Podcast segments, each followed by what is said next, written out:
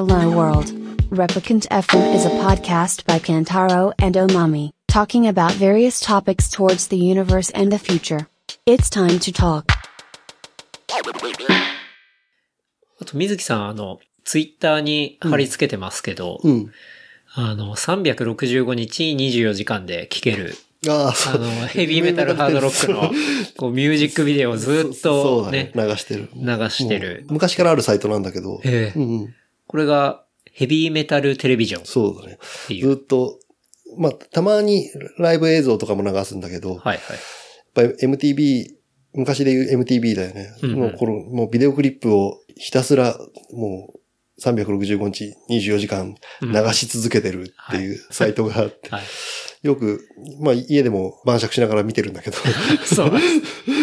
まあこれも、あの、ヘビーメタルとか、あとはハードロック好きには、そう。おすすめのチャンネルってことです。うんあ、こんなバンドいるんだみたいな感じで、うん。うんすぐ Apple Music で探して。ライブラリに登録して、なるほどね。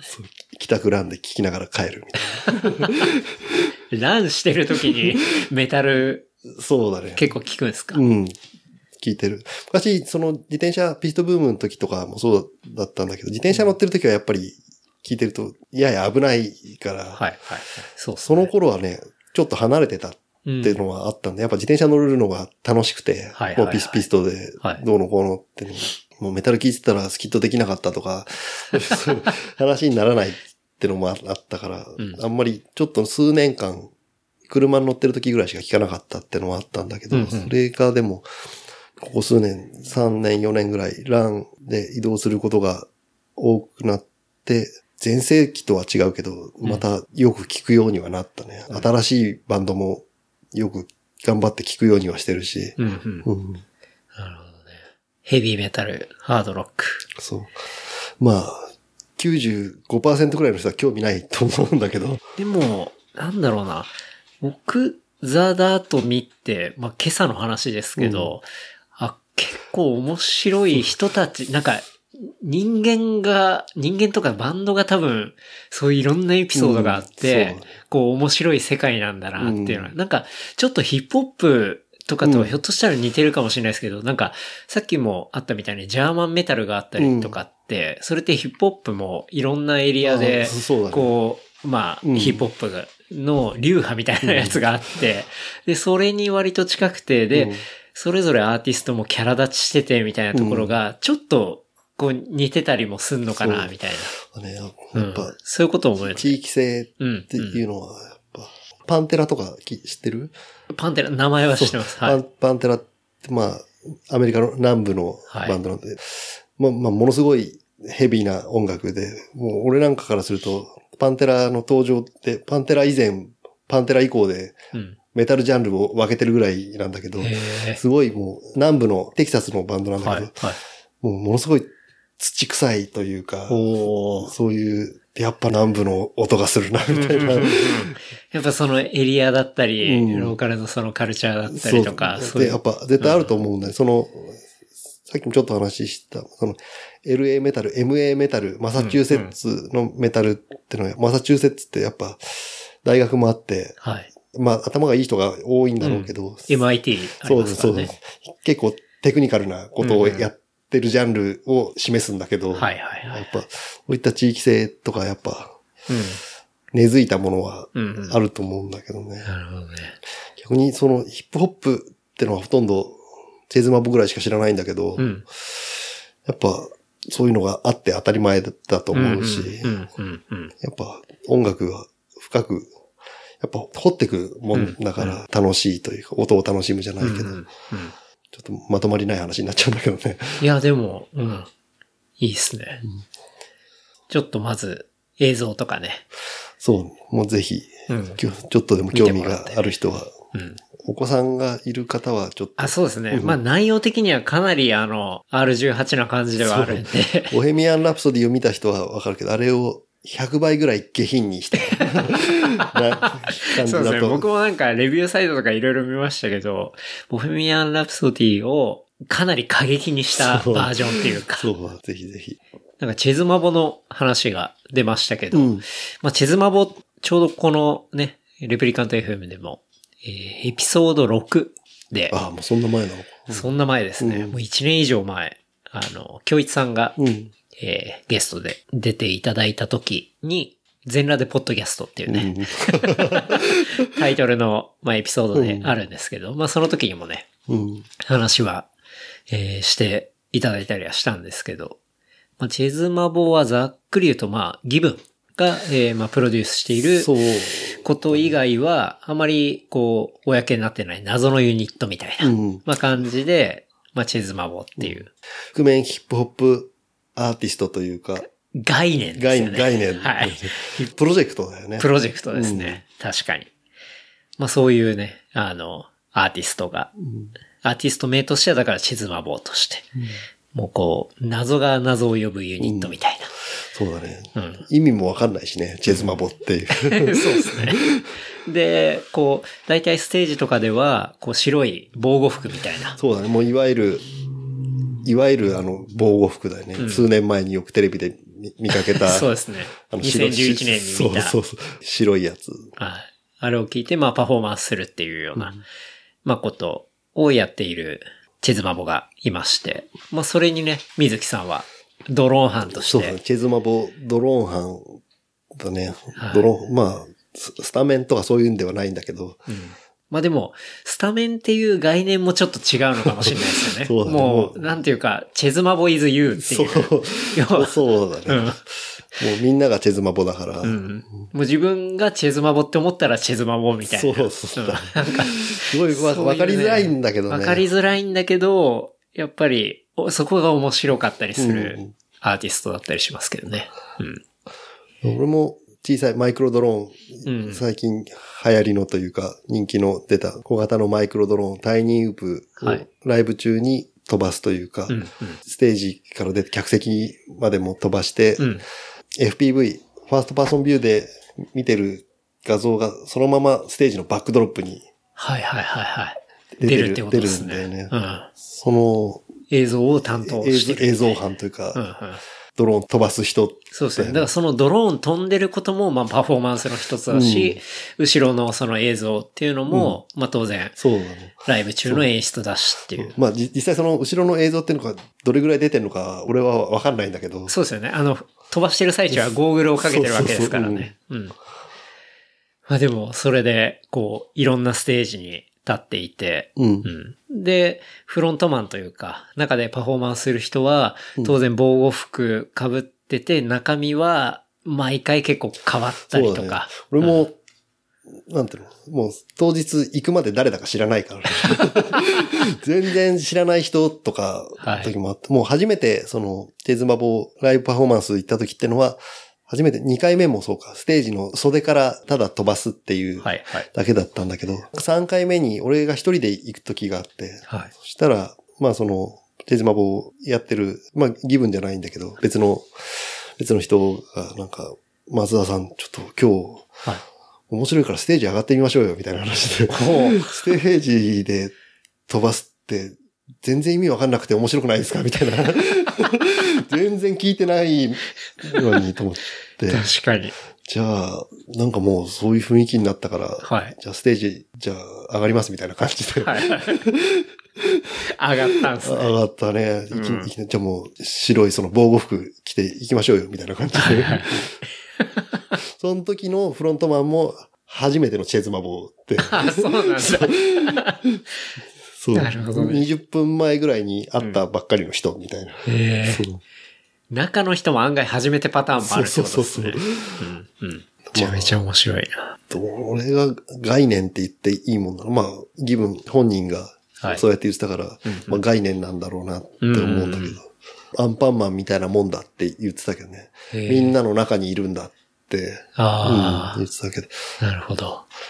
でも、でもそうだね。チェズマボなんかは、Apple Music だったり、サウンドクラウドだったりで、楽曲公開してるけど、うん。ライブに行かないと多分、わからない、伝わらないものだと思うから。なるほどそう。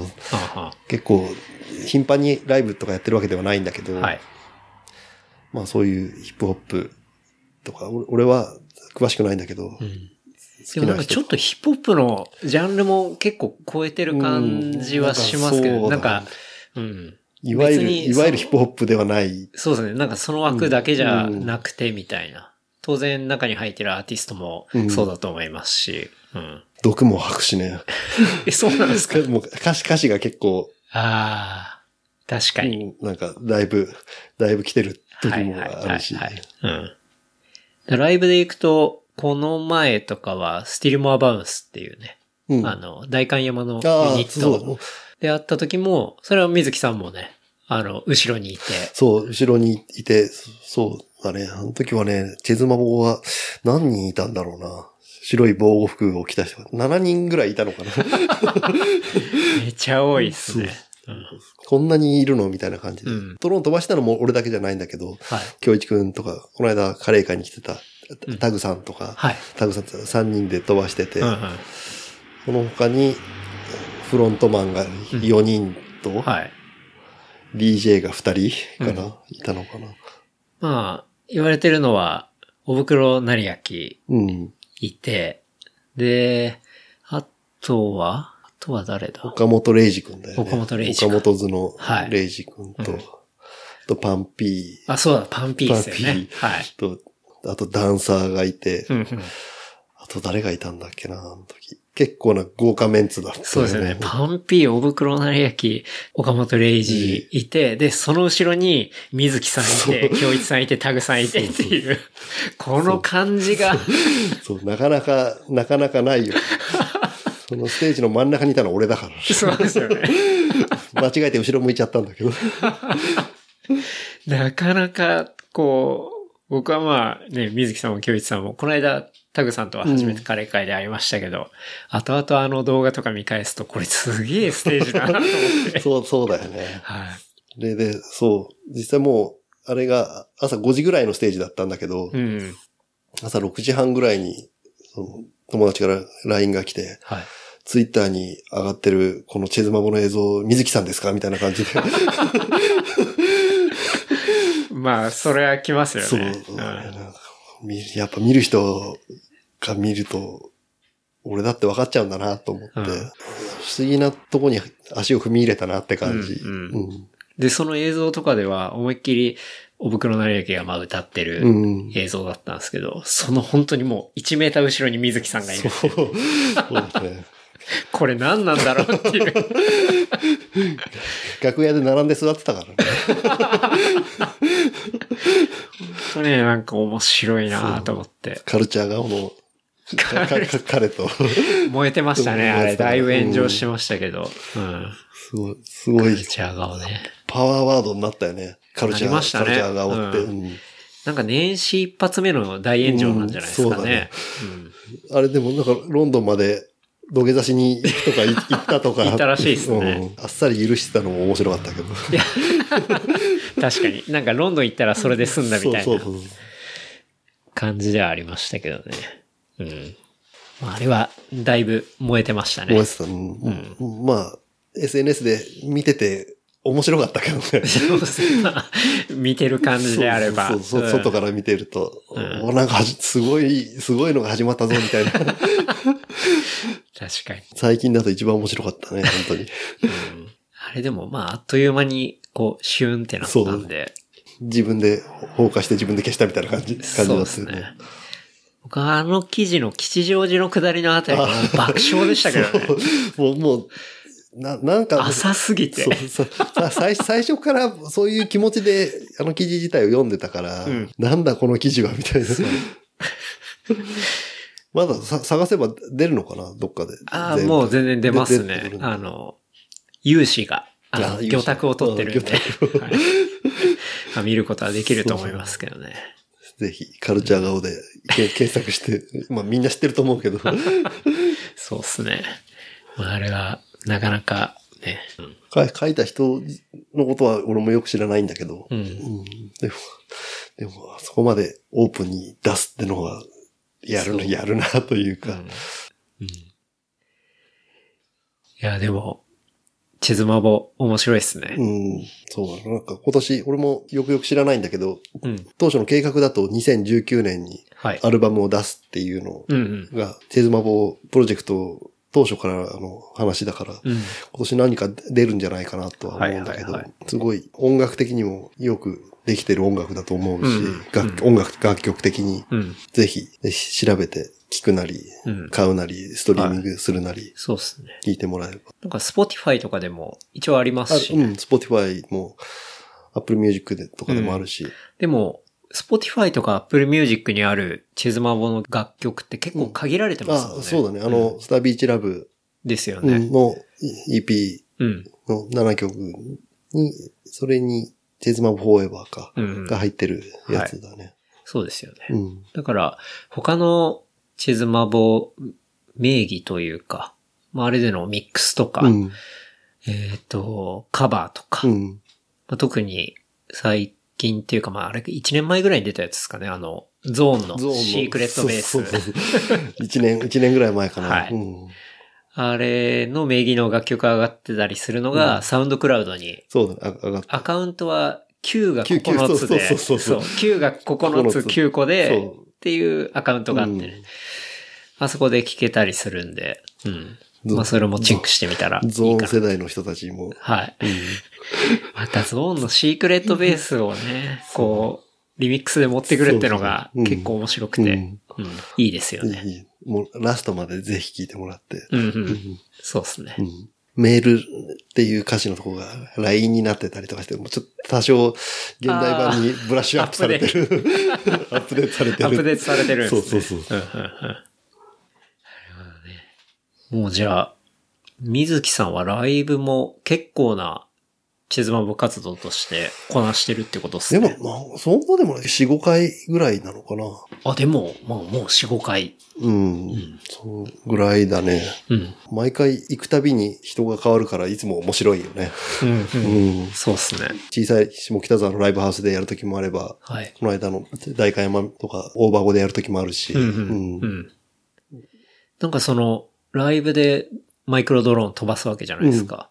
なんか、ハプニングとかってあったりしないですか？俺はね、ほとんどないんだけど、この間その大会山でや、大会山じゃないか、し渋谷か。はい。渋谷でやったときに、タグさんのドローンが一回落っこって、え？ど、まあえっと観客観席に。観観客席に落っこって、はい。それが、まあ、帰ってこなかったんだけど、これはこう、FPV、ゴーグルで見ながら、録画しながらはい。見てるんだけど、それが、俺は直接は見てないんだけど、はい。手に取って、はい。ポケットに入るまでが 録画されてるらしいんだよね。あ、じゃあ完全に記念品とし記念て品として持って帰られたっていうこそれとでね。ですもみんなお客さんがはけた後、はいもう3人で一生懸命探したんだけど、ゴミ箱に捨てられてるんじゃないかとか、それでも結局出てこなくて、はい。で、なんか、誰かが思い出として持って帰って。持って帰って。それ、なかなかっすね。そう、小さい、本当に小さいドローンだから、エアコンの風とかでも煽られちゃうのね。だからああ。結構天井低いクラブとかライブハウスとかだと、はい。お客さんが手を挙げてるともうスペースがあんまりなくて、うんうん。飛ばす方も結構慎重にはなるんだけど。じゃあ結構シビアな感じでライブの飛行っていうのはやってるってことですね。これも何度か落としたことはあるんだけど、そのはいまあ誰か拾ってくれて、手で持ってくれた時にまた、また離陸するんですねそうそうそう。お客さん優しいですね。そうそうそう、うん。そういうのがあって、うん。一人は帰ってこなかったね。あれだって一機、まあ、もろもろ組んで、どんぐらいかかる ?2 万円ぐ2らい？万円もしないかな、あれぐらいだと1万、1万円ぐらいで、そこそこ組めるんだろうけど。最近ちょっと俺もあんまりやってないんだけど、うんうん普段は。はああいった小さいものっていうのも進化がものすごく早くい。いて、や、そうですよね。もう全然新しいパーちょっとツ。ついていけなくて、その、もうあれ、あれが新しい、これが新しいっていうんで、うんうんちょっともうお金が続かないはい。っていうのもあって、ちょっと休んでる間に、うんもう浦島太郎状態ね。あはあはあまあでも、飛ばせるっちゃ飛ばせます。そうだね。うん。飛ばす、飛ばせって言われれば。全然飛ばせるし。たまに会社で飛ばしたりとかはいははいするんだけど。なるほどね。1万2万のもね、まあ、確かに、ポケット入れられちゃったら、ちょっとなかなか悲しいですよね。結構多分セッティングも出てるはずですし。そうそうそう。うん。当たり外れもあるんだろう。まあ、それを含めて、それもいい思い出として。うん。まあ、それもチェズマボってチェズマボだね。うん概念だから。概念な。面白い。またライブあったらちょっと見に行きたいですね。そう、ぜひ、一度は見た方がいいかもしれない。そうっすねいやでも最近もうなかなかその5時とかうん。5時、5無理なんですよね。5時はね、つ、つらかった。俺もだ、もう2時ぐらいに家出て、僕。うん。5時とか絶対起きてらんないですもん。明け方の駒沢通りを帰るみたいな。うん。いやーなんかそういうデイイベントとかでドローン飛ばすタイミングがあったらうん行きたいなと思いますけど。電車で帰れるぐらいのうん。そうですね。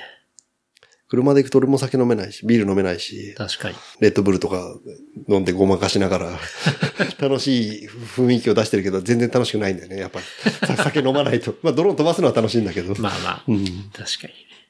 途中買い物したらいいんじゃないですか。そう。買い物して買い物して。はいになってはいになって。ネ ット、iPhone で。そう。そうだね。まあそんなね、チェズマもドローン班のうちの一人。そう。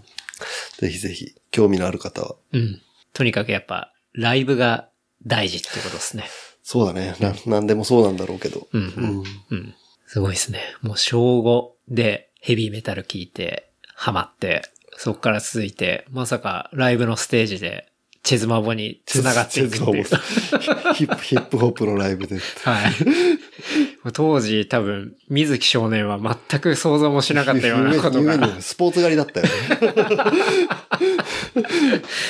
スポーツ狩りでランバードのランニングシューズ履いて。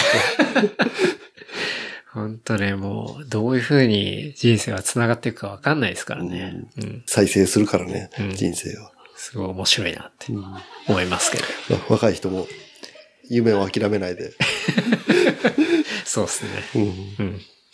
うん。時間がだいぶ、だいぶ終電大丈夫ですか？充電、うん、まあ、ぼちぼちぐらいだね。まだ大丈夫だけど。大丈夫ですか、うん。じゃあ、ラス1トピックスぐらいで、こおすすめコンテンツ。おすすめコンテンツはもう、ザ・ダートであったんで、そううん。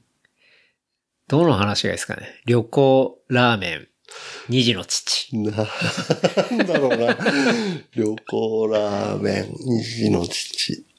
そうだね。ち父親。父親愛妻家っていうトピックスもありますけどね。愛妻家ではないのかもしれないな。ま愛妻家じゃい。ないですか家族はもちろん愛してるけど、うん。うん。すごい、なんかでも、たまに、子供の同級生の親とかと会うと、本当に妻を愛してるみたいな人たまにいるから、はい今も変わらず愛してるみたいなの、人とかとはやっぱちょっと、ちょっと感覚は、俺がおかしいのかどうかわかんない。ちょっとち、そういうふうにもうなれないなって思っちゃう。やっぱ家族として愛してる感じ、つったらいいのかな。うんうん。まあ、なんつったらいいのかな。まあ、愛愛してるんです。はい。この話、この話はうまく切ってもらって。ちょっとうまく、うまく説明できない。うんなかなか言語化が難しい問題。うん、そうだね。まあ、かけがえのない女性ではあるから、うんうんうんうん。なかなか、俺のこと怒ってくれる人人なんていないうんし、うんうんうんおお袋とかみさんぐらいしかいないから、はいはいはい。まあ、買い物しすぎだとか、うんうん。うん部屋が汚いとか、荷物が多すぎるとか、はい。夜帰ってこないとか、朝朝起きたらもういないとかさ、あんまりいいいい話じゃなくなっちゃったから。まあでも、まあ、に二児のち、二児の父。そうですね娘、両方、女の子二人で。うん女の子二人で。うん俺んちは男兄弟だったから、っうん。ていうのもあるのかもしれない。やっぱ女の子、性別的なのもあるけど、女の子は本当に可愛いなってうん。思うね。おううん、男の子だってもちろん可愛いんだろうけど、女の子は本当に、なんて人形じゃないんだけど、はあはあ可愛いなって日々思う。う。うんん。これインスタかな？うん。なんか書いてあったやつが、こう、バスケットボール大会の応援の この話。間のねうんはい。これっていうのは、なんか、バスケットボール大会の応援絶対来てね、っつって。でも、恥ずかしいから友達といるときは話しかけないでねっていう ことを言われたっていう。まあ、上の子なんかもう、ちょっと大きいから、はいまあ、まあ、し思春期ではいはいとか、まあ、今、最近だと第二成長期って言言ったりするらしいんだけど、うんまあそういうのもあるし、から、ややツンツンし始めたよね。そ、外に行く行くと。はい。うんもうお父さんみたいな。うん。嫌がるっていうんではないんだけど、うん。あれなんかちょっと普段と違うな、みたい え、なんか、ちょっと冷たくなったりするんですな。か？冷、冷たくなるね。へえ。それは、その、来てねって言っといて、言ってたのに、うん。あ、来たのみたいな感じになってて。やばい、それ。そうそう。えなんか家の態度と違うみたいうな。ん。で、でも、でも、ある程度みんなそうなんじゃないのかな。う。うんん。こう、小学校、高学年とか、はいはい。中学生とかになってくると、あれ、上の子は今じゃあ、小学校六年生6年生。うんああ、なるほどね。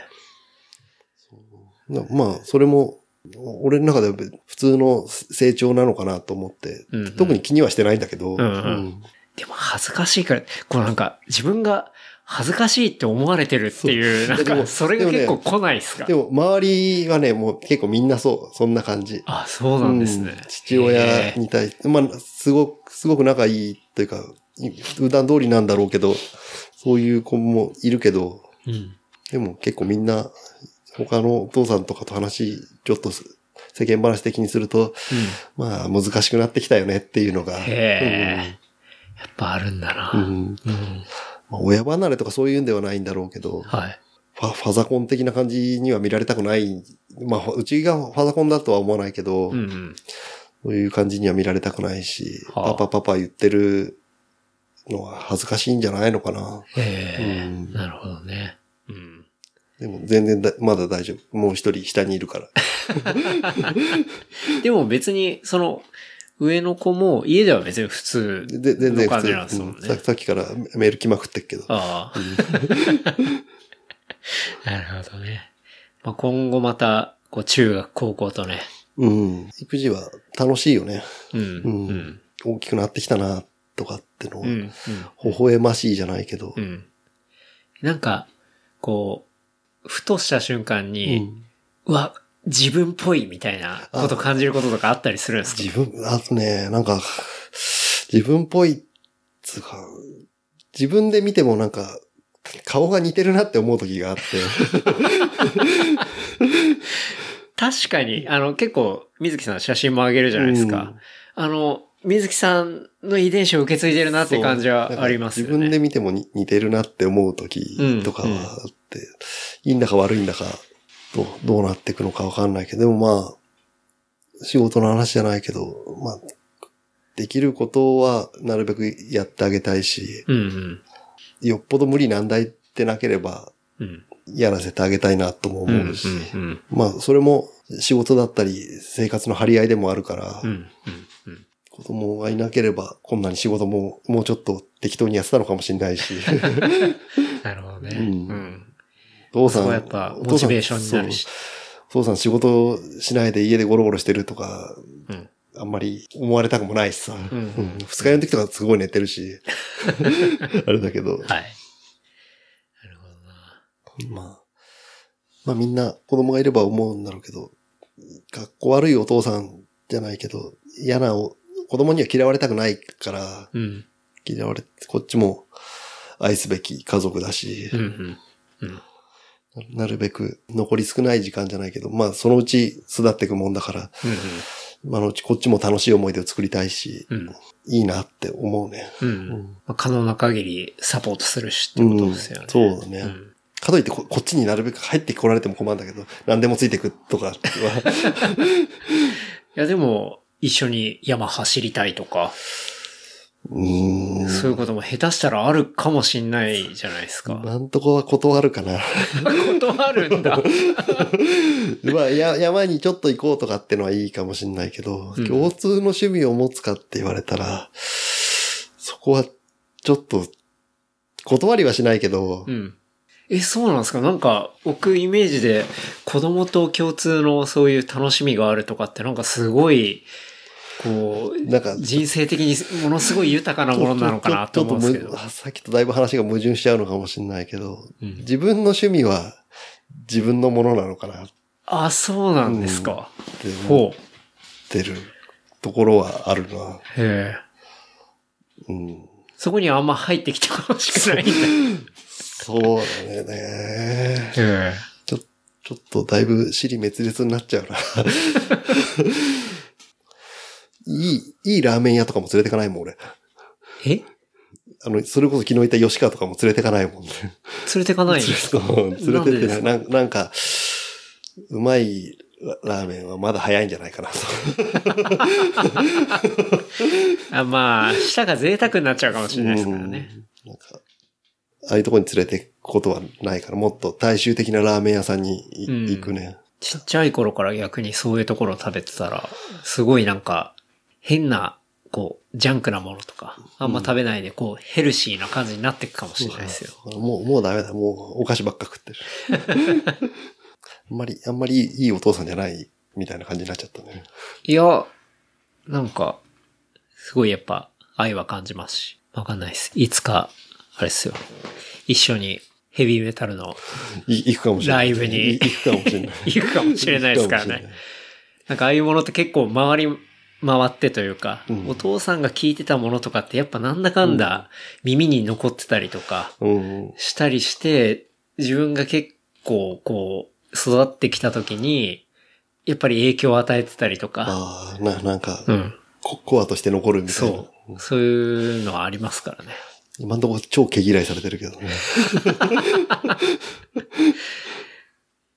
そんなところですかね。旅行の話とかもちょっといろいろ聞きたかったですけど、結構ね、旅行も、そうだね。もう、ここ、ここ数年というか、うん、若い頃はよく行ってたりとかししてたんだけど、うん、もう最近、まあ、きキュウリ、はい。キュウリくんっていう仲良くしてもらってる友達がいるんだけど、はい、インド人の。インド人の スリスリランカ人かもしれないんだはいけど、。なんか彼に、もうたまたま誘われたんだよね。その、うんキュウリ自体はよく旅行に一人で行ってたりとか、む昔からしてたんだけど、うんうん。もう水木さん、香港行きませんかみたいな感じで、はいはいはいは1万何千円ですみたいな感じで、そんな安いのみたいない感じで、まあ、香港安いですからね。じゃあ、ちょっと一晩待って、みたいな。一応はい家族会議するわ、みたいな感じで。うんで、家帰って話して、まあ、自分の小遣いで行くなら、どうぞご自由に、みたいな感じで。はいはい。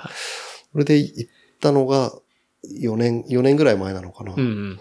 それから、なんだかんだキュウリと、年一ぐらいでいいいろんなとこ行ってるのかな。うんう。うんんこの間は、台中か。そうだね。台北、台中と、ううんん、両方行って、台湾にうん。台湾新幹線乗ってね。はいはいはい。台中に行けば、あの、卓球の愛ちゃんが住んでるらしいから、会えるんじゃないかみたいな感じで、行ったら、ぜ 全然街の規模が違ったって。会えるわけない。ちょちょっと心の中で本当に思ってたんだけど。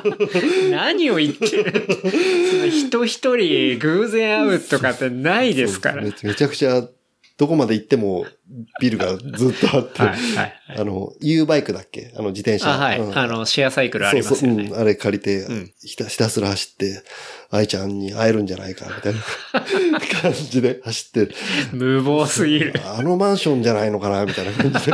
下に、1階にすき家があるから多分、日本人住みやすいから、あのマンションに住んでるかもしれないとか 言いながら、はい。台中の街をレンタルサイクルでうん走って、最終的にクラフトビールを飲んで帰ってくるっていう。おーいいっすね。うん。うん。そしたら支店というか本店は台北にあったみたいな。ああ。なるほど。台北でも飲めた。そうそうそうそう。でも、まあ、どこでもそうだけど、行ったことない、初めての街を散策するっていうのは、ものすごい面白いよね。いや、それはどこ行っても思いますね。うんこ国内でもうんそうだけど、うん。この間もう広島行ったりとか、出出張で浜松とか初めて行ったんだけど、うん。もうまあ当たり前だけど初めて行くから当たり前なんだけど、何見ても新鮮で、そうっすよね。海外なんかだと余計だよね。うん。なんか、台湾から帰ってきたら、うん。うんすぐインフルになったそう。そう、もう、もう、帰ってきたそその日にインフルエンザだったね。そそんで、一緒にいたキュウリ曰くもう、最終日からおかしかったみたいな話で、水木さんが。うん、具合悪そうだったみたいな話。はいはいはいまあ、帰りの飛行機でちょっと、ちょっと風邪っぽいなとは思ってたんだけど、うんうん。まあ、マスク、マスクしてたんだっけな？なんか、でも、なんか、なんかちょっと風邪っぽい疲れたかなとか思って、家に朝帰ってきて、で、まあ寝らなおんだろうと思って、はい。昼ぐらいに起きたらめちゃくちゃ具合悪くて、はい。で、病院行ったら、インフルエンザです、みたい 休み取って帰ってきたら、今度、インフルエンザインフルエンザで、そう。2泊3日の台北旅行で行ったはずなんだけど、会社9日間休んで、だいぶ長い休みを取れて。これが白い目か、みたいな感じだったよね、会社行った時。でしょうね。そう。これか、みたいな。これが、いわゆる白い目。そうそうそう。自分用に買ってきた、もう現地のクラフトビールとかも仕方なくみんなにお土産で配ったああ。悪く悪かったね。お詫び お詫び。ま あしょうがないですけどね、病気だけは避けられないんでね。もうもう何が悪いって、その後帰ってきてインフルエンザになって、それ子供に移して、マジで。最悪だで子な。子供がインフルエンザになってまた一週間休んで治りかけにその子供から神さんに移って、はい。もうあもうフルコースですねもう。家庭内パンデミックだよね。ひどいな。絶滅するかと思ったね、家族が。チーム上げようが。チーム上げよう解散になるかと。全滅の危機だったね。本当にそれもじゃあ、奥さんからも相当白い目で。白い目、もう、白い目というか、特にきつく言われることはなかったけど、あからさまになんか、あまあ自分でも反省したけどね、やっぱ。俺が、俺が全員に移したんだ、みたいな感じで。まあ間違いなく原因ですそもんね。う。俺はでも実家で自分から逃げたつもりだったんだけど、まあ初日とか普通に触れ合ってたし、ああれだと思って。うん。もう、次から気をつけようと。まあ気をつけようがないんだけど。はい。なるほどね。健太郎君もよよく旅行行くもんね、でも。行きますね。ううんん。まあ好きなんで、うん。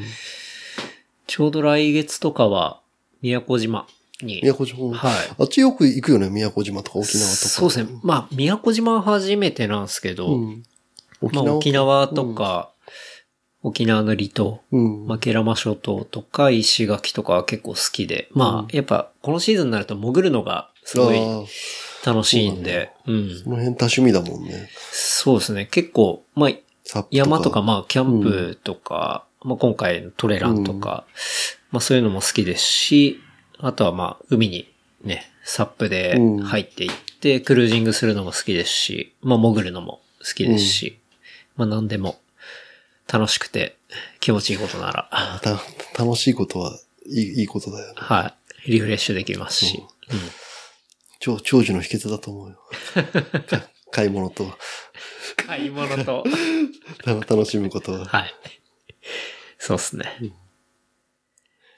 いや、じゃあまあ、今日はそんな感じですかね。はいはい。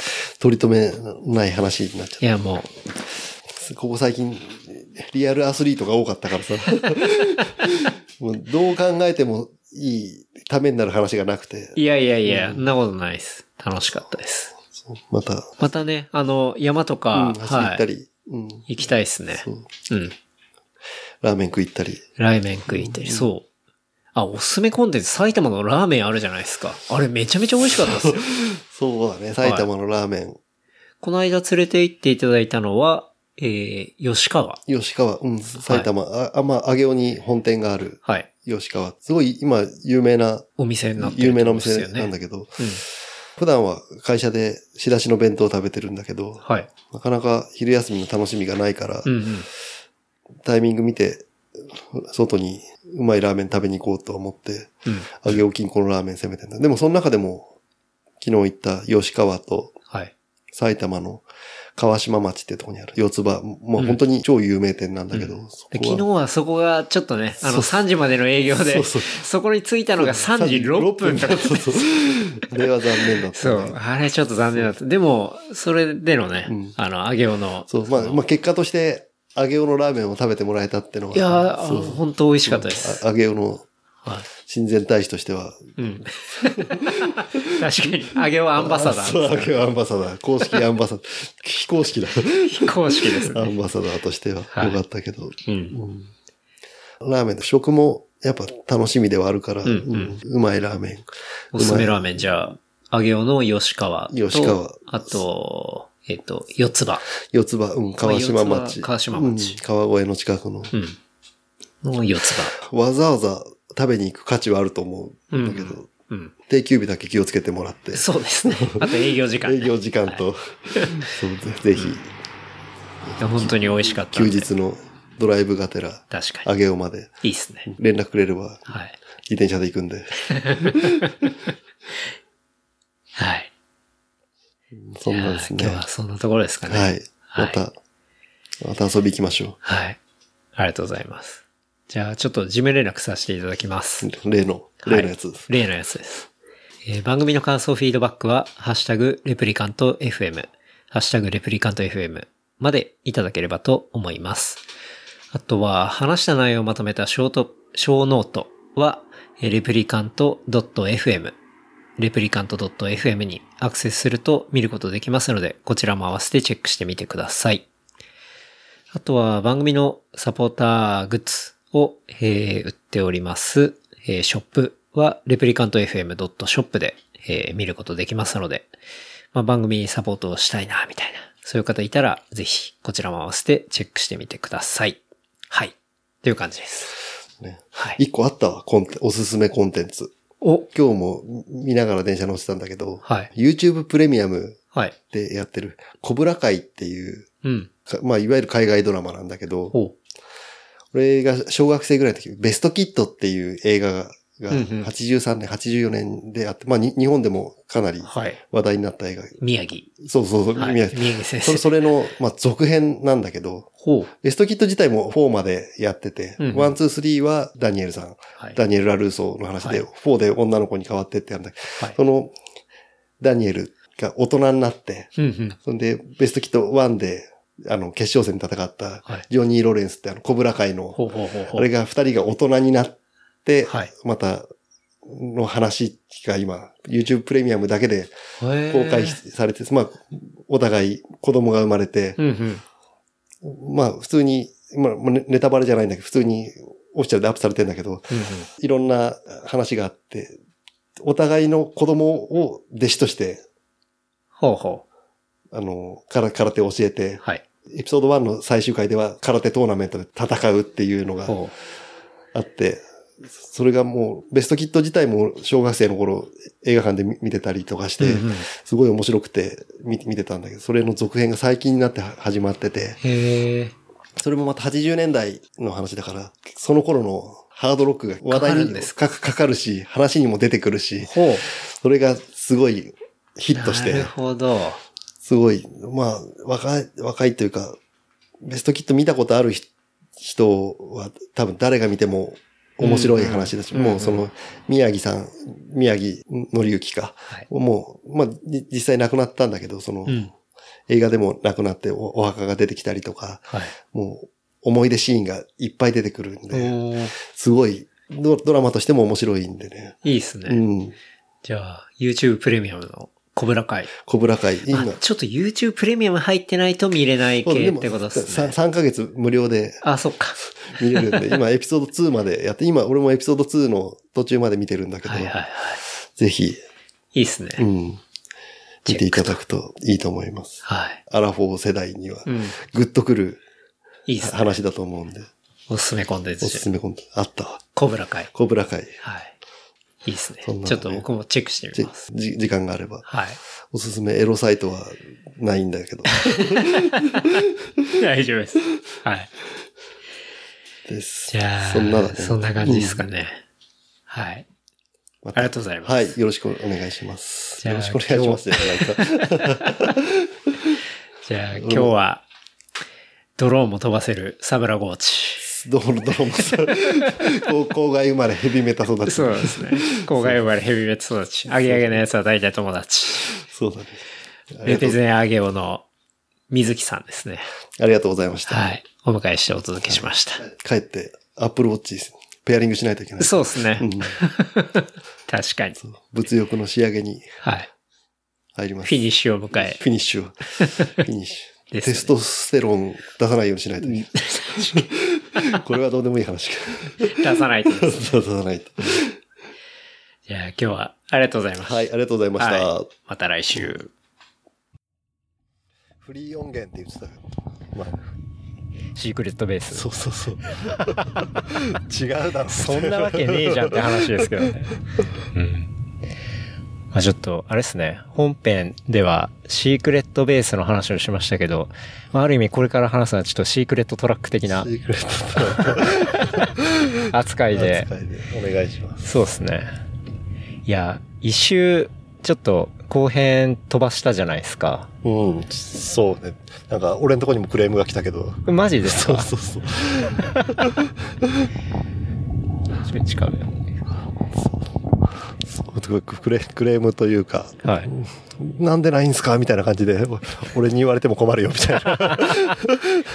いや、本当おに、便りお便り出してくれればいい。うん。結構、あの、わ、今日ないんだ、みたいな感じで言われたコメントが多くて、なかなかの罪悪感でしたね。本当に。しょうがない。週末遊びすぎるとそうなっちゃうんだよね。そうなんですよね。いや、でも本当に結構動いた後に帰ってやろうと思ったんですけど、もうそれできないぐらいちょっと疲れちゃって。うんで、その時に思ったのが、あ、来週、まあ、スリーピークス八ヶ岳トレイルで、まあ、水木さんと会うし、うんその話そういえばしてなかったなと思って。で、それをちょっと入れようと思って。それが今、それが今になってというわけでですね、今は、えー6月9日の、えー、スリーピークス八ヶ岳トレイル。まあ、僕らはアタックラインっていう短い方ですね。そうね、ショショートの。23キロ。はい。を、えー、走ってきて。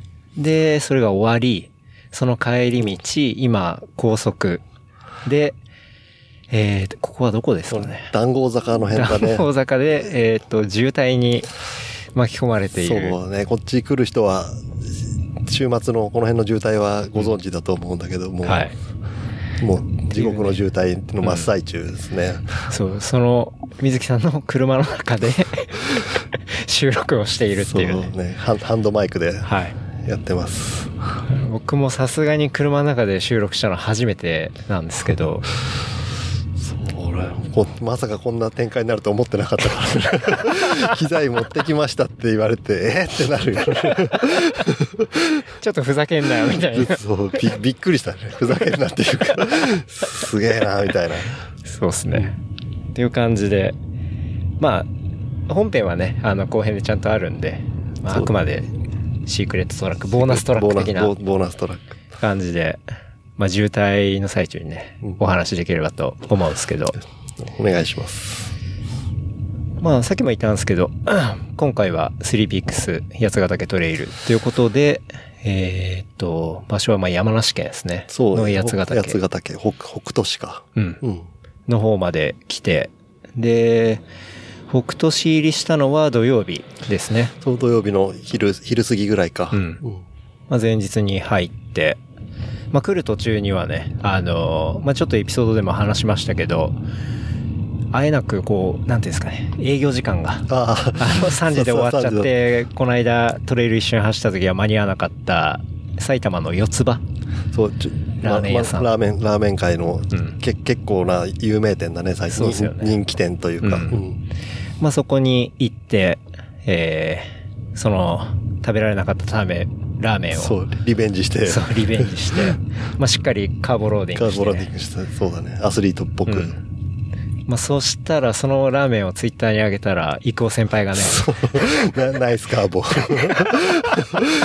ナイスカーボって初めて聞きましたけどね。ねはいなんかいい、こそうう、レスだなって思いました。ナイスカーボ。ボ。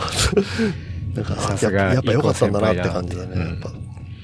無課長ラーメンは健康食品だからね。そうですね。うんあの、ものすごいやっぱ美味しくて。で、まあ、それで北斗市入りして、で、えーっと、まあ、その後チェックイン普通にしたんですかね。そう、えー、まあ、先にエエントリー、あ、そっか。そうだねそうだ、会場に行ってエントリーですね。エントリーして、うん。事前エントリーをして、まあ、エントリーもね、なんかすごいスマートで。スマート、うん、事前に、本当すごいよね、あれ。なんか結構、スリーピックス八ヶ岳トレイルは、ペーパーレスとか、うん。なんかマイカップはちゃんと持ってきてくださいみたいなところで、すごい、環境にも配慮してゴゴミ、ゴミゼロうん運動だよね。っていう流れもあって、エントリーは QR でもうピッてやったら、その場ですぐもらえたりして、かなりスマートな感じでしたね。これもうやっぱ、ただああいうとこ行くともう物販がね、そうなんですよね。もそうそうそうそう。普段、普段もう、まあ見ないわけじゃないんだけど、はい。もう、なん、なんでも、なんでもあるというか、好きなものがいっぱいあるからもう脊髄反応して仕方ねえみたいな。もうそう腰が痛くなるかと思った。ああ、これもあるみたいな。確かに。あんまり欲しくなかったんだけど、欲しい気持ちになっちゃうっていう。そうですね。だから受付ブースの周り、やっぱりね、あの、各社さんというか、まあ、いろんなお店とか、メーカーとか、まあ、ブランドとか、あとフードもいっぱいありましたよね。うん、そうだね。まあ、その、じ地場産の食材を使ったりとか、そのロ、ローカルビールだったりとか。そうですよね。っていうのがあって、まあ、早速ね、僕らはお買い物マラソンに突入していって、うんリレーだよね、はいお買い物リレー、マラソン。まあ、そのレース前に、まずお買い物マラソンで、ちゃんと完走しなきゃいけ完ないなってことで。、スタートラインに立立ってから、うんというかね。そうですね。まあでも、買ったのサングラスぐらい。まあ、まあ最終的にサングラスだった。俺はどうでもよかったんだけど、けんはい健太郎君が買ったの見たらなんかちょっと負けるわけにいかないなと思って。じゃあ俺謎の、じゃあ俺も買うかみたいな感じで。確かに謎の対抗心そうで。お買い物しましたね。お買い物して。まあ、はいすごい満足してます。うん。ですね。で、まあ一通りお買い物して、で、まあ宿にチェックインみたいな感じですかね。でも、まあ、た滝見て、あ、そうだ、そうそうそう。でちゃんとアテンドしてんだそうだ。その後いろいろいろ、そう。水木さん経由で、あとバイクラーの万作さんとかね。そうね、万作さんとか、はいうん。あと、まあ、ゆ、ゆうき、ゆうきちゃうんうんんだね。あの辺と、まあ、まあ、エントリーしてしてるってのは聞いてたんだけど、うん。まあ、会会場ではい会って、そうですね。僕は完全初めてうんだったんですけど、挨拶させてもらっちょて。ちょっとラライトめなコラコラボをして、うん。ですね。というとこで、まあそこの会場後にして行ったのが滝とか。滝だね。うん、あの、まずはベルガロードか。ベルガロードだね。あの、そうそう、ベルガロードを通って、うん。そそれから、そうだね、滝。うん。行きましたね。滝っていうのもちょっと雑雑な言い方になっちゃうんだけど。そう。あの、これを聞いてる方ならもうご存知の白州バイクロアうん。の、えー会場のすぐそばに、こう、ベルガロードっていう、そうね、あその、すごい八ヶ岳が正面に綺麗に見える一本道があるんですよね。正面に見えてたのは、あの、か、貝駒ヶ岳。あ、かあれ八ヶ岳そうそう、あれ、あれれ貝駒ヶ岳だね。八ヶ岳は、完全に勘違いしてる今日走った方だから。あの、高高速で言う、東京方面から高速で行くと、右側にあるのが八ヶ岳で、うん。はい。まあ、まあ左側、ベベベルガの方にあるのがうんうん、貝、貝駒ヶ岳あだね。じゃああれは貝駒ヶ岳なんですそうだね。そう、なんかすごい一本道で、あの、まさにインスタ映えするな、みたいな、うん。そういう綺麗な道があって、まあそこを見た後に、まあ近くにある滝を見に行きましそうだたね。ね。なんて言うんだっけな、滝、滝の名前はちょっと忘れちゃったんだけど、まあまたちょっと小ノートに貼っておきますが、うんまあ何で有名かっていうと、えっと、宇多田ヒカルが、あの、サントリーの天然水。の CM でこう滝の前でまあ佇んでるみたいなそういうシーンがあるんですけど、まあそれの滝、滝、そう、ロケ地だね。まあ宇多田ヒカルの滝っていうことですね。そう。歌歌歌歌歌簡単に言うと歌の滝だね。宇多田の滝ですね。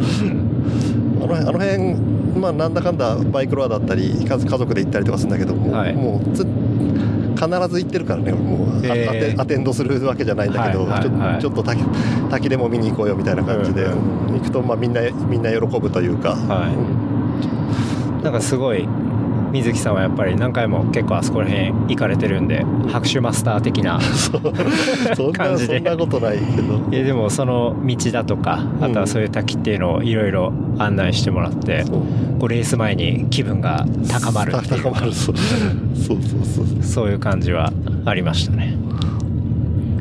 で、まあ、軽く、あの、ね、せっかく宇多田の滝に来てるんでっていうことで、そうだねその CM と同じ角度で写真を撮ろうっつって。いろいろ。試行錯誤。して岩まで特定しましたから。この岩だな、みたいな感じで。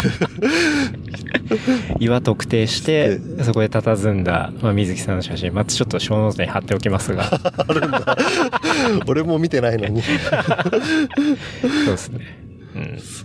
まあそういうねいろいろアテンドいただきうん。拍手を楽しんでようやくチェックインですねそうだね、ようやく。ううん、チェックイン。まあ、宿は水木さんがあの事前に取っていただいたねそうだね。宿名はで、えっとね、ペンションチロリアンハットっていう、はいいかにもなんか、いかにもチロリアンハットチロリアンが、本当になんか、き清里感ある感じの名前だよね。しかもチロリアンハットってひらがなですからね ババブル感があるよね。でチロリアンハットで、まあ、チェックインして激安だったっていうのがあって。もう値段でうん。そこはもう一択っていう感じで泊まったんですけどねでもなんか支払いが楽天トラベルだとカードがいけるっていうそう、話だっそう、たんですけど、ね、なんか現地、現地決済クレジットカードうん。かみたいな感じで書いてあって、それで行って、いいざチェックインしたら、もう現金のみでお願いします、みたいな話で、えーみたいな。何の、楽天トラベルに出しといてカード使えないって、そう。意味不明だわっていう。何なんだろうと。感じでしたけどね。まあなんせ結構部屋もやばかったですよね。そうだね、もう、な、何もないというか。そう本当にまあ部屋に入ったら、ベッド2つあってブラウン管のテレビがあって扇風機があって以上みたいな。そう、と時計もないし、うん、物を置く棚もないですし、うん、何もない。もう全部地べたに物を置いて。本当もうお店広げる感じだったね。でやってましたけどね。うん。何が来ましたか？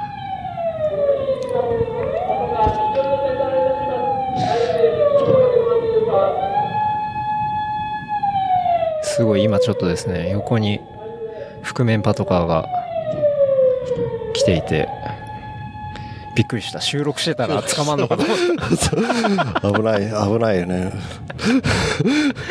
もう放送できなくなっちゃう。そうそうすいません今捕まりましたそうそう。小ノートに貼ってもらわないといけない。そうそう。で、まあ、その宿出て、えーっと、まあ夜は、あれですね、温泉に入りに行ってそうで、すね。うんあの、まあ、ペペンションだと、普通の、普通のお家のお風呂みたいな感じのやつになっちゃうから、うんまあ、せっかくだから、っていうことで温泉でもって言ってね。パノラマの湯に行きましたね。うん。なんとかパノラマの湯って書いてあった。うんまあちょっと夜だからパノラマ感はなかったんだけど、月明かりだけみたいな感じで。で、結構まあそれも宿から遠かったりはして、まあじゃあなんとか歩こうみたいなうん、話でね。2, 2キロぐらいあったのかうな。ん、ありましたね。うんで、結構いい感じにその宿から温泉まで上り基調で、そうだね、ずっとうん出てから。はい、温泉入る前に体が温まるっていうちょっと。汗汗ばんでちょうどよかったかもしれない。まあ、帰りは下りだったんでね、うんあっという間で。すぐすぐ着いちゃったうん。まあ、それはちょっと翌日のレースを暗示しているかのような、うんまあ、感じでありましたけどね。あれ、やっといてよかったかもしれない。温泉まで歩いて行って。ねううんん。で、まあ、翌日は朝、まあ、レースが7時半からアタックラインはあったんで、うんえー3時間前には朝ごはん食べないとなっていうところで、4時半に起きましたね。そうだね、4時半に起きて、うんもう無理やりおにぎり食べたよね。いや、もうほんと死んだ顔で、おにぎりを。つ詰め込んだというか、はいお茶で流し込むぐらいの感じで。っていう感じで、まあ、なんとか朝飯を食べ、で、ふと外を見ると雨っていう。雨そうちょちょっと予定外だったね、はいなん。なんとか持つかなと思ってたんだけど。なんでかというと、あれですよね、土曜日がかなり天気良かったですもんね。そう、昨日、うん土曜日初日は天気良くて、うんもうまあ本当に観光、観光日和な感じだったから、ですよねうん。それが一夜明けたら雨で、しかも結構寒いっていう。八ヶ岳の洗礼を受けましたね受けたね、うん朝は。で、なんだかんだレースまで晴れるかなみたいな感じで言ったら、いや、無理そうだな、みたいな。うんずずっと、うんずっと今今もこの時間、16時でもまだふ降り続けてるからね。そうですね。厚い雲が、ね、うん。厚い雲に覆われていて、つい、梅雨だ、梅雨入りししたからね。うん。な長い梅雨が。そうですね。で、まあ会場に行って、まあ駐車場行ってからまあ会場、会場行って、まあ大体レース会場入ったのはスタートのまあ45分前ぐらいそれぐらいかな、ううんん、着いたのが。に入って、まあスタート位置立って、で結構ブリーフィングのビデオとかでも割とアタックライン最初ダッシュする人がそう、いスタート、っぱいいスタートたりとか。ダッシュがうんお多いっていう話を聞いてたから。まあ漏れなくやっぱ前に行こそううっつって。だね。もうの、飲まれ、飲まれない程度にはい前でダッシュ、決めようと思って、でもスタートした瞬間にもう、ケンタロウ君はもう見えなくなったよね。ピューっといっちゃって、はいこれがダッシュかと思って。結構ダッシュしましたね。で、あとスタートで待ってる時に、うんあの、水木さんのトラブルが発覚しました、ね。そうなんだまあトラブルじゃないんだけど、結構荷物、荷物、持ち物チェックはしたつもりだったんだけど、うんいざいざバッグ開けたら、まあ補給食一式を車にちょっと置いてきちゃうっていう。しかもそれ、発覚したのも本当スタート5分前とか。ぐらいでもう戻れない。あもうアウトだ、みたいな感じで。あの、あの動揺はちょっと、そうですね。結構、あの、ピリついた感じになってましたね。さすがにジェル1個持たないで、これ走れんのかみたいな。そうだね。うん。だって最終、僕が渡したあの、塩熱サプリ、梅味。そうだね。数個そう。それと、スポーツドリンクはいがあったぐらいだね。そうですね。まあ、確かに朝、朝食食べてたから、なんとかなるかなとは思ってたんだけど。まあ、それでスタートして、うんまあ、どうでした？全体的に。全体、まあ、まあ、トレランのレースっていうのは、まあ、俺も初めてだったから、そうですね僕も初めてでしたうんすごい、た、高ま、高まるというか、まあ、すごい楽し、楽しかったし、うんレース前の雰囲気とかも良かったですよね。うんすごい良かった。それが、そのスリーピークス八ヶ岳だけのものなのか、うん。他の、他のイベントもそうなのか、うん。ちょっと、あれだけど、でもすすごい楽しかったね。つら、疲れた、た 疲れたというか、うん、辛かったけど、ねうん。楽しかったね。まあ前半は当然ね、上り基調うん、で、ずっと、結構しんどい上りとかも、あった、もうまあ、ひたすら、長い。長い登りがあって。うん。あれは地獄坂？地獄、俺が勝手に名付けたんだけど。そうなんです そう。うんあれですよね、防火帯のところですよね。うんオフィシャルには。そううん。もうずっともう、俺が走った時はもうみんなもうそこ走りきれなくてずっと歩いてるからもう、うんさ本当になんかじ地獄に向かって走ってる、は歩いてるみたいな感じに見えた。そうっすね。そう。僕の周りもでも結構、やっぱみんなパワーウォークとか、うん。まあ、まあそんな感じだよね。走るっつってもちょっと跳ねてるぐらいの。レベルでしたけど、まあ多分トップ選手とかあそこを駆け上がってね、行ったのかなって思ってましたけどうう。つむいちゃったもんね、あの辺も。もう先、先を見たくなくて。あ見たくねえと、先がもう。もう見れないと思ってうん嫌になっちゃいそうだからもう、下、ー下見て足元見て、あ歩いてた方法の手で登ってた。そうですね。で、登り切ってそれで終わりかというとまたあるんですよね。そうそう。んそうだったね。なんかまあ、エイド1回目から、こう、またちょっと登っていくんですけど、まあそこの途中までもかなり階段があったりだとか、うんまあ、ずっと登りで、まあ、ある程度覚悟してたから、うん。まあ、想定内といえば想定内だではあったけど、はいでもまあ、いざ行くと疲れるね。あんまり、ああいう長い登りの練習ってのもしたことがなかったし、うんうん。確かに。で僕、トレイル走ったの、ちゃんと走ったのって、だって本当水木さんと走った1回ぐらいしかなかったんで。もう2回目、2回目のレースだもんね。そうですよね。うん。まあでも、結構その登り切った後に、下りがまあ始まるじゃないですか。うんあれが僕はめちゃめちゃ楽しくて。そうなまあ、長い登りだったから長い下りがずっとあって、スピードも乗るしね。そう、スピードが乗って、すなんていうんですかね、あの、ちょっとくねくねしたところとかも、こう体重うまく移動させながら、ガンガンガンガン結構降りてって、うんすごい面白かったっすね。そうなんだろうね。俺もそんなに経験があるわけじゃないからあれだけど、うんああいうのがやっぱ下りの醍醐味なんだろうなってのは思う、うんだからその、辛かった分、こう楽しいみたいな、ご褒美的な感じで。僕だって独り言でうん最高だわーとか言ってましたからね。あまりに面白くて。はい。で、なんかそう、僕、上りの時に前に、あの、女性の選手がいて、うん僕ゴールした時は女性の5位の人とほぼ同じぐらいな感じでゴゴールしたんですけど、うん。それより速い人だから多分本当にトップレベルの選手だと思うんですけど、まあ上りは後ろからまあついて行ったりはしてたんですけど、うん下りに入った瞬間にありえないぐらいの速さで下ってって、あ、これが速い人か、みたいな。ま、魔女かもしんないね。いや、本当にびっくりして、うん。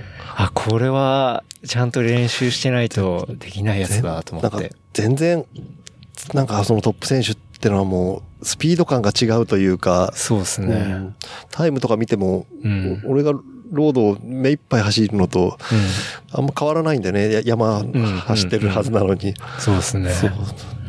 でまあ、上りも当然速いと思うんですけど、いや、下りの速さが、人のものとは思えないレベルの速さだったんで、あっという間にいなくなっちゃいましたし、それでも自分も相当スピード乗ってるつもりなんですけど、うんそんな生半可なもんじゃなくて、なんかああいうトップレベルの選手の走りを結構間近で見れたっていうのもすごい面白かったっすね。うんうん。そっかそっか。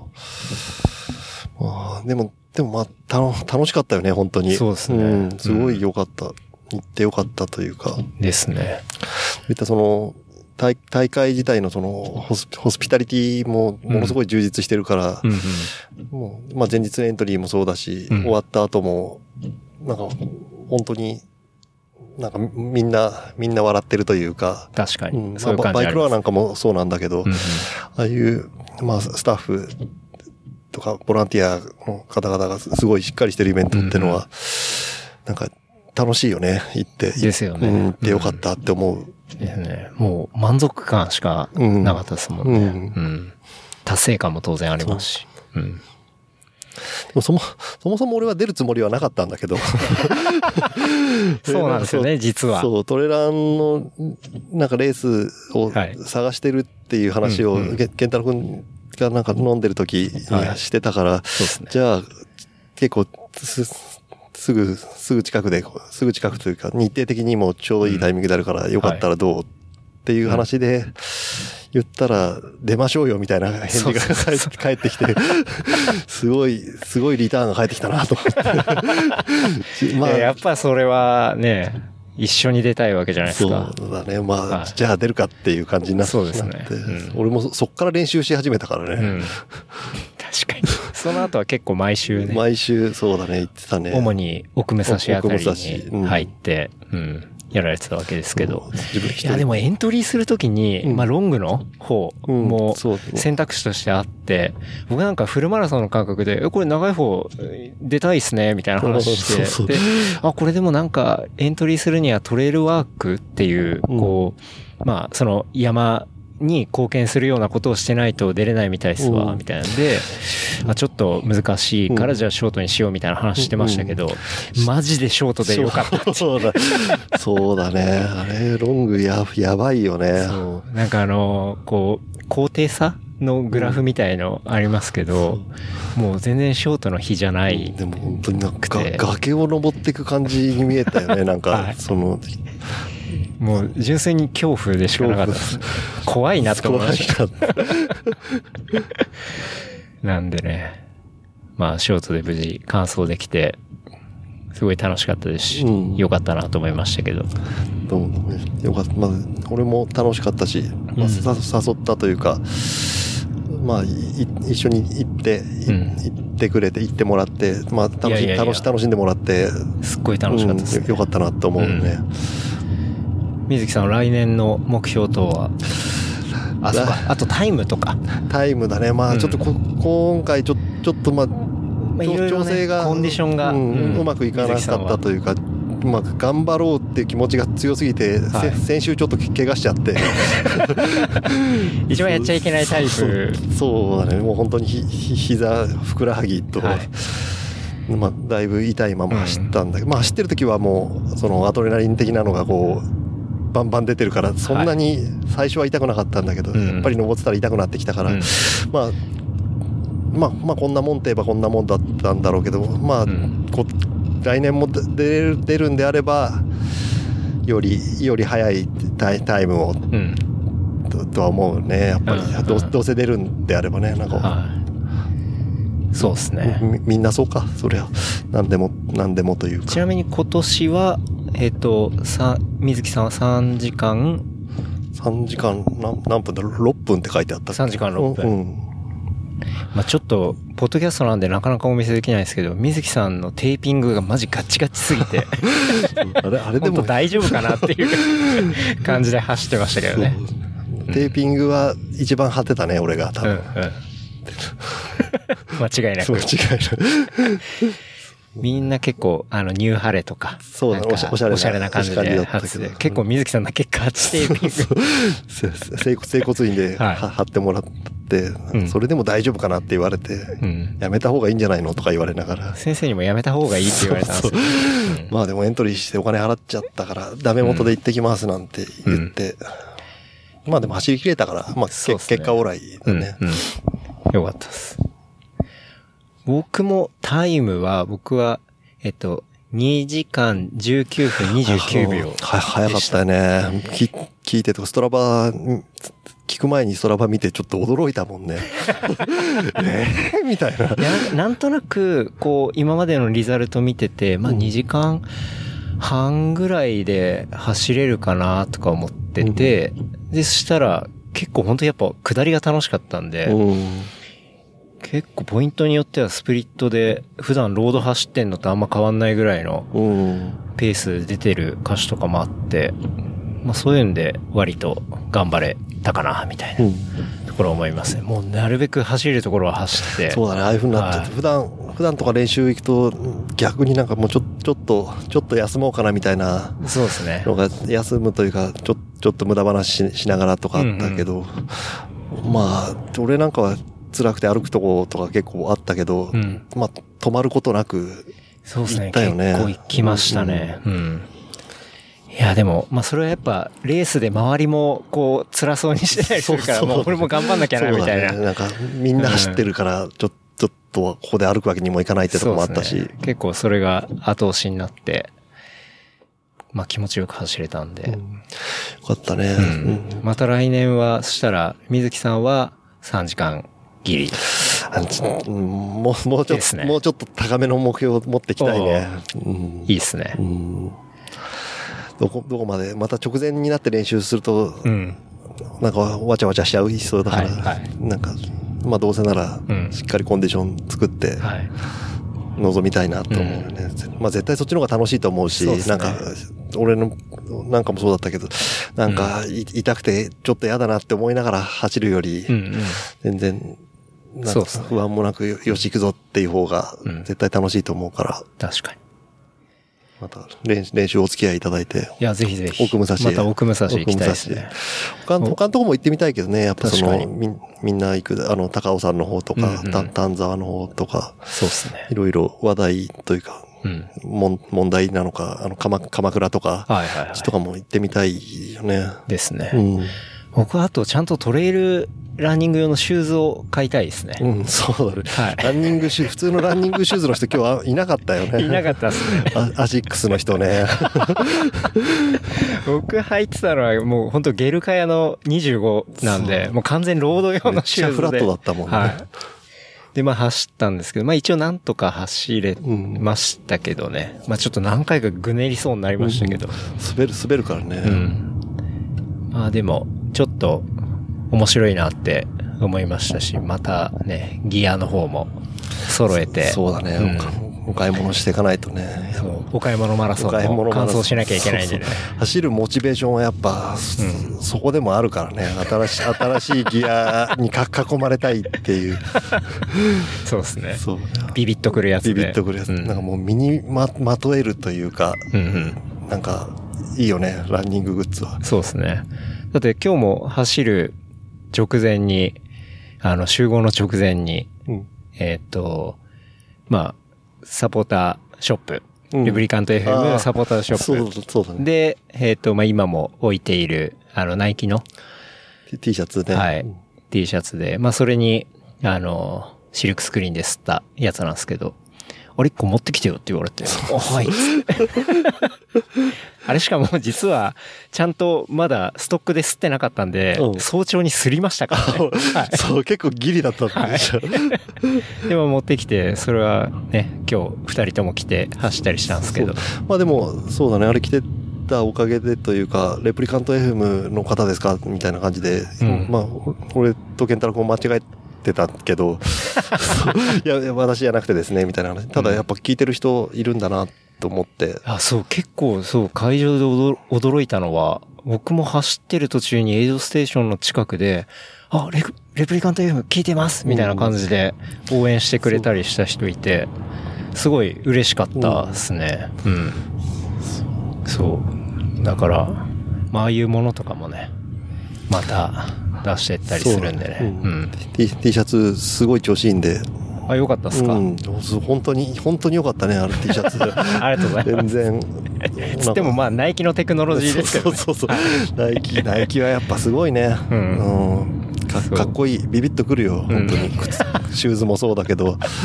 そうですね。うんあれ、ランニング T シャツ結構ね、ほんと軽量で、あの、形とかもかっこいいんで。うんただもう、売って、売ってないんでしょだってあれ。普通そうですね、もうオフィシャルでは売ってないですね、ナイキの方からはう。なくて、まあそれを結構ちょっと多めに買ったりはしたんで、うんまあそれに吸ってる感じですね。うん。まあもし興味あればっていうところですけど。はい。番番組、番組サポーター、ショップだっけ？ショップにあるんで、まあショーノートとかにも貼ってたりするんで、まあ興味あれば見ていただければと。100 178センチの、はいわ私もうん。M サイズ M サイズでもうドンピタで着れるぐらいなんで。けましたか、うんそう、僕も M サイズ着てるんですよね。うそう。だから割と幅広いサイズに対応している M サイズかなと。うん。うん。いう感じなんで。ですかね。はい。こんなだね。こんなんすかねよかったね。お風呂も良かったし。ですね。うんうん。まあ、帰りも当然温泉に入って、そう。ベルガの。ベルガのうんお、お、おじろの湯だっけな？うん。うん。僕は今回、まあ、スリーピークス八ヶ岳トレイルも走れて、あとは、エアバイクロアも。エアバイクは、そうだね。こここかみたいな。そうそうそう行った気になれ、慣れてるやつだ、ね。行った気になれましたね。はいもう行かなくて大丈夫かもしれない。いや、今度はちゃんと行きたいです。あれもう本当に、ロードレースと被っちゃってたんで。ああ、そうだね。まあいやタタイミング合えば車出す,、出すんで。ありがとうございます。はい日日帰りかもしれないけど。そうですね。まあ、また渋滞で収録になるかもしれないですそけど。う。例はね、ササプライズというか本当に驚いたね。はい。でかいリュックだなとは思ったんだけど。まあ、なぜかっていうとマイクが入ってるからっていうね。そうだね。まあ、案外収録できましたねっていうところで、まだ全然渋滞は解消されないですけど。まだまだ、うん。まだまだだね。旅は続きますね。うん。また、まあ、そんなとこですかね。そう。まあ、本当た楽しんでくれてよ、よかったいや本当にまあ楽しかったです俺のイベントではないんだけど。いや、うんおかげさまで本当に、もう滝から何から、秋から、まあ、あ、ラーメンからね。はい、ラーメンから。また、また遊びましょう。最高だったんで、うんまあ、またちょっと走りに行きたいですね。そうだね。うん。行きましょう。一旦膝を直してから、そう、もうなんか大丈夫。明日から新しい靴を下ろすから多分。ナイキ、ナイキテクノロジーですぐあはいね、痛みはなくなると思うんだよね。その、ハイな要素もありますね。ハイな要素ではい。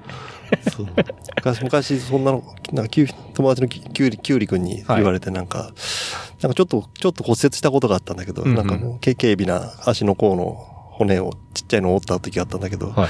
ナイキの靴買えば治りますよって言われたことがあって。めちゃくちゃなアドバイスだ。なるほどね。じゃあ、それで完全に治るってことですね。そうだね、もううん大丈夫だと思います。わかりました。はい。はい。じゃあ、そんなところで、うん。ボーナストラック。ボーナストラック。どうもお疲れ様でした。はい。ありがとうございました。はいはい。また来週。